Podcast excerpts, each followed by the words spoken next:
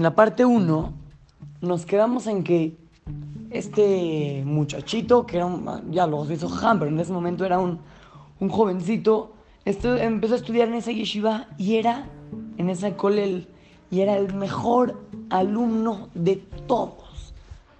Era el primero que llegaba en la mañana, era el último que se iba, ya se iba muy noche, y, y este jajam, impresionante cómo estudiaba a esa edad, increíble, pero él tenía un problema no entendía nada. Como apenas empecé, a poner a leer mil libros, a estudiar, así, pero no entendía nada.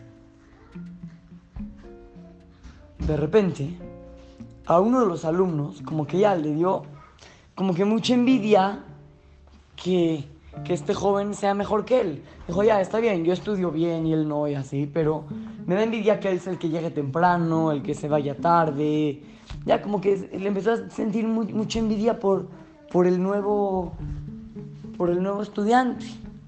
Entonces llegó y dijo, ya sé.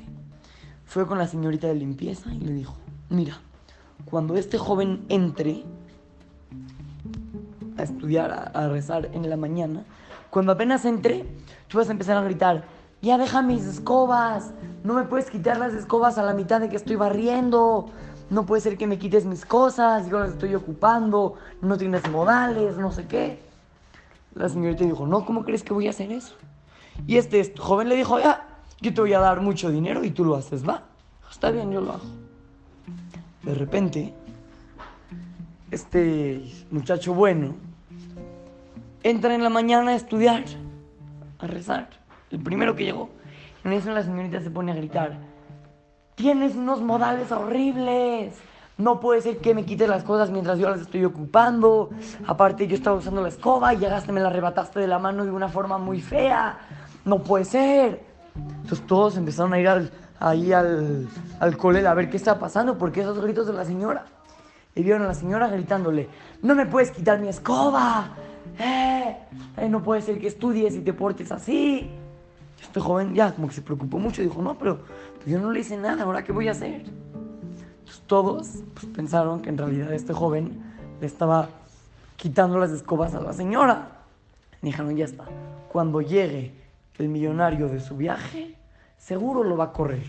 Porque no hay forma que lo deje acá estudiando cuando tiene esos modales. No puede ser, seguro cuando regrese lo va a correr. El millonario regresó y le contaron, ¿qué crees? Que este joven que acabas de de contratar para que estudie en tu colel, le quitó las escobas a la de limpieza mientras estaba limpiando.